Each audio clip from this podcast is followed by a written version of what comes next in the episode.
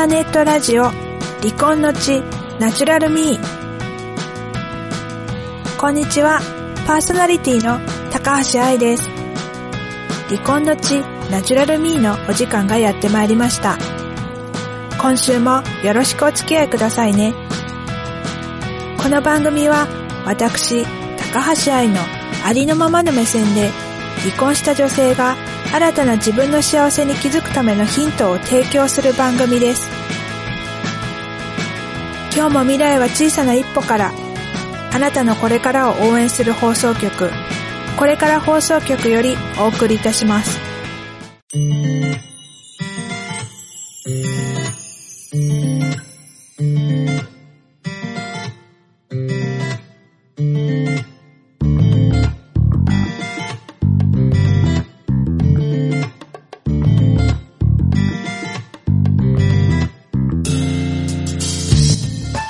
改めまして、パーソナリティの高橋愛です。この前、急に思い立って、部屋の模様替えをしました。最初は模様替えを考えた、模様替えしようかななんて思った日の翌日に実行を計画したのですが、いや、やっぱり今日やりたいと思って、その日に半日かけて模様替えをしました。ベッドの位置を移動させるのに、ベッドにね、スノコがあるんですけど、そのスノコを取り外して、適当にこう立てかけて置いといたらですね、それがちゃんと立てかけられてなくて、私がこうポイって置いたら、置いて振り向いたら、振り向いたんじゃないな。後ろを向いたら、その、その直後にすぐに倒れ、私の方に倒れてきてしまいまして、右ひ、右足の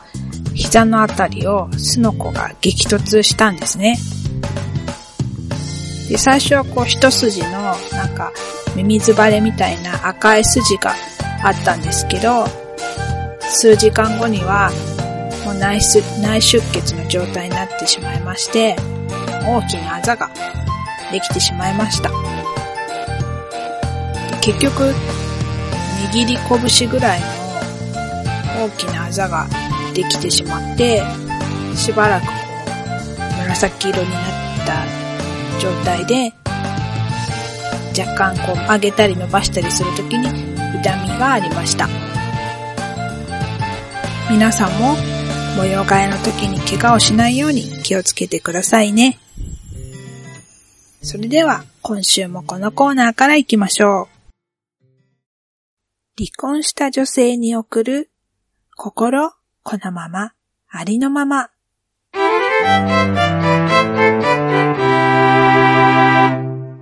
このコーナーは私が憧れているまたは尊敬している方や感銘を受けた本の紹介、リスナーからの悩み、困りごとにお答えするなどを通じて、離婚した女性が離婚後の人生を豊かにしていくためには、どんなことが必要かというヒントを伝えていくコーナーです。今日は離婚をするときにあるといいなと思うことについてお話しします。女性が離婚するときに一番心配なのは、まずお金と住むところではないでしょうか。離婚前から働いていて、一人で生活できるほどの収入がある人はいいのですが、専業主婦や働きたくても働けない人などは、離婚した後、離婚後の生活が成り立つのかどうかっていうのが不安で、離婚に踏み切れない人もいるのが現状です。実際、まあ、旦那さんのことが大嫌いで、なんだけれども、生活させてもらっているから離婚はできないんだって話している人がいました。この人に生活させてもらっているっていう部分が大きいと、離婚に踏み切る覚悟はなかなかできません。あの、言っておきますが、私は離婚を推奨しているわけではありません。できれば、夫婦いつまでも仲良く暮らすのがいいんじゃないかなと思っています。しかし、別れた方がお互いのためになると考えられる場合は、離婚してもいいんじゃないでしょうか。そんな時、あるといいなと思ったことがあります。何かって言いますと、離婚した女性が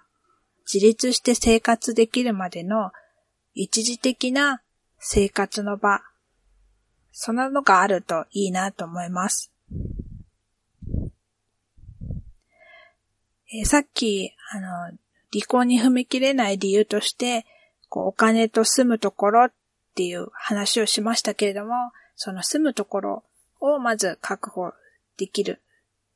そういう場があればいいなと思いました。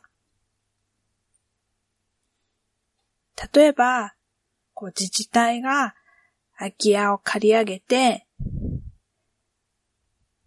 えー、格安で離婚した女性に提供して、で、その女性はその間に生活を立て直しをして、自立できるように努力するっていうようなこうシステムがあると、すごいいいんじゃないかななんて思いました。ただ、あの、ずっと借りるってわけではなくて、ちゃんとやっぱり期限を決めて、1年とか、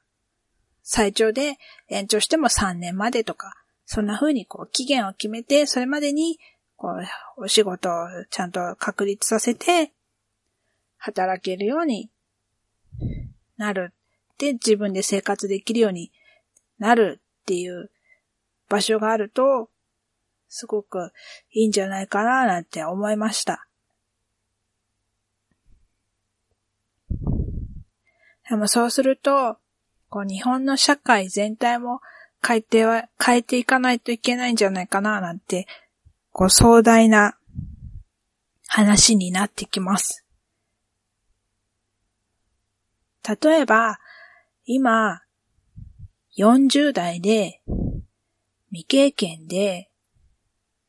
正社員として雇ってくれる会社って、まず、まあ業種にもよると思うんですけど、まずないと思うんですね。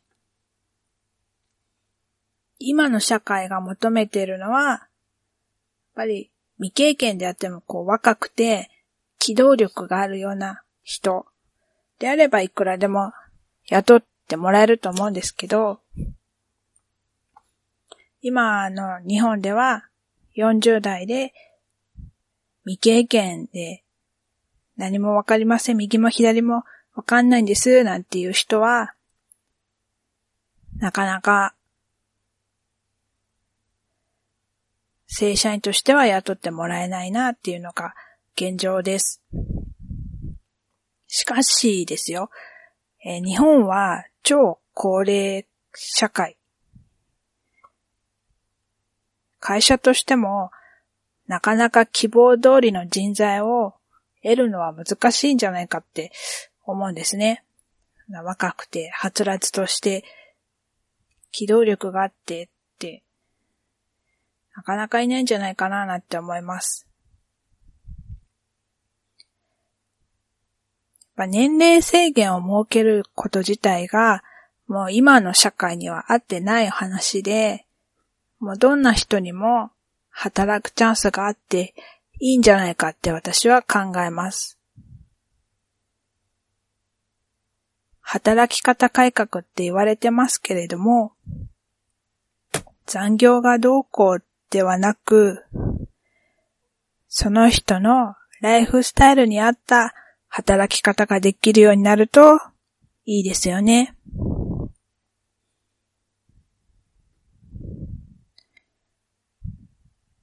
はい、なんか、ちょっとずれてしまいましたけど、毎回話ずれちゃうな。えっ、ー、と、話をまとめると、離婚した後の生活に困る女性が減るための社会の仕組みがあるといいなっていう話で、まあ、その一環として、こう、ある一定の期間、生活できる場を提供する自自治体とかがあるといいんじゃないかなっていう話でした。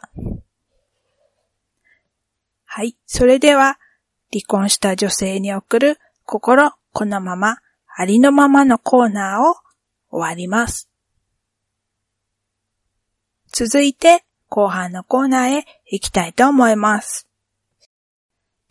愛がナチュラルに語るここだけの話。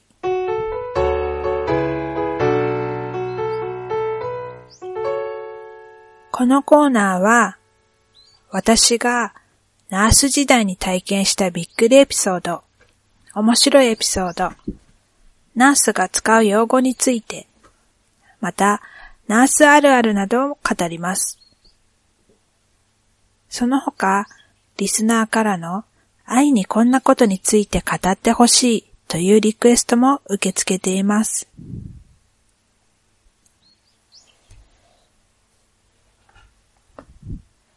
今日は、病気について知り合いの看護師に相談していいの？というお話です。看護師あるあるの一つに、自分が看護師だと知られると、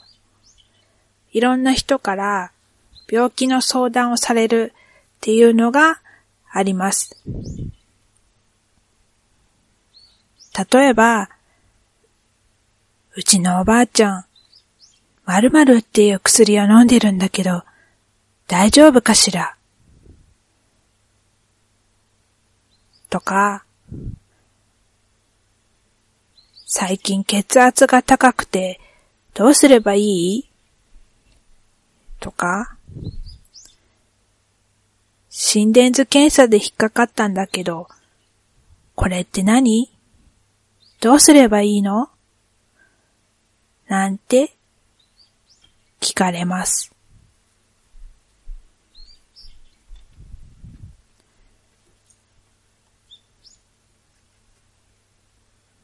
結論を言います。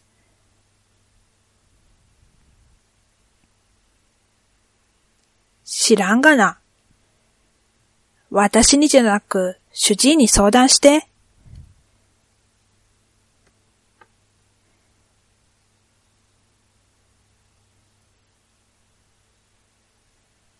相談した人は、何気ないことかもしれませんが、ね、気軽に何でも相談しちゃうっていう、ただの本当に気軽な気持ちかもしれませんけれども、答える側としては、責任があるので、下手なことは言えません。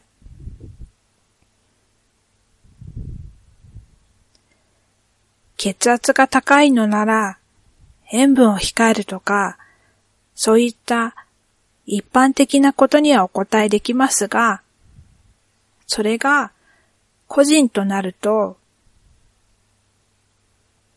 例えば、同じ薬を飲んでいる A さんと B さんがいたとしても、その薬を飲んでいる理由が違ってたりするわけですよ。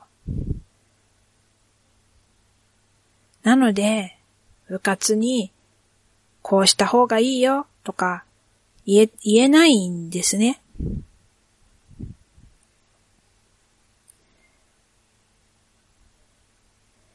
これもちょっと例なんですけれども、えー、娘の友人が、なんか足に大きな傷を作ってしまったらしく、こう娘を通じて傷跡が残らないようにするにはどうすればいいのかっっていう相談を受けたことがあるんですね。で話を聞くだけで、どの程度の傷なのかわかんないし、ね、どのくらいの大きさなのか、どのくらいの深さなのか、どんな状態なのかっていうのがわからないですし、ね、傷跡を残したくないのであれば、自分で処置をするのではなく、ちゃんと医者に行って見てもらいなさいっていうように伝えました。必ずね、医者に行ったから、そこの傷跡が綺麗になるのかって言ったら、それはわかんないですけれども、絶対とは言えないので、でも少なくとも何の知識もない素人が自己流で処置するより、きちんと専門の、専門性のある、知識のある人が処置をした方が、より綺麗に傷跡は残らないんじゃないかな、とは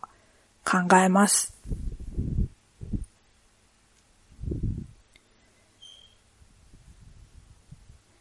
まあ、病気のこととか、薬のこととかで気になることがあるのであれば、まずは主治医に相談してください。もうそれしか言えません。知り合いだからって、ね、看護師だから、知り合いだから看護師だからって、何でも気軽に病気の相談ができるとは思わないでほしいです。こっちとしては責任が持てません。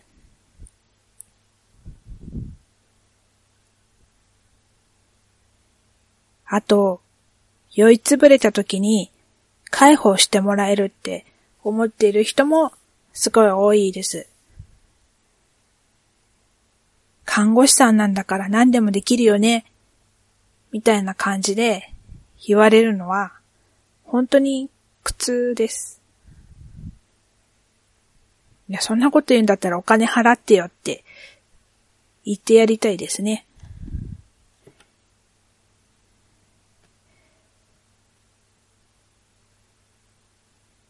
はい。今日は毒づいてしまう内容でしたけども、病気について知り合いの看護師に相談していいのっていうお話でしたけれども、一般的なことにはお答えできますが、後のせき、あの、いい加減、本当に、あの、詳しく相談したいんであれば、ちゃんと自分の主治医に相談してくださいっていうのが今回の結論です。はい、以上、愛がナチュラルに語るここだけの話でした。それではエンディングへ行きます。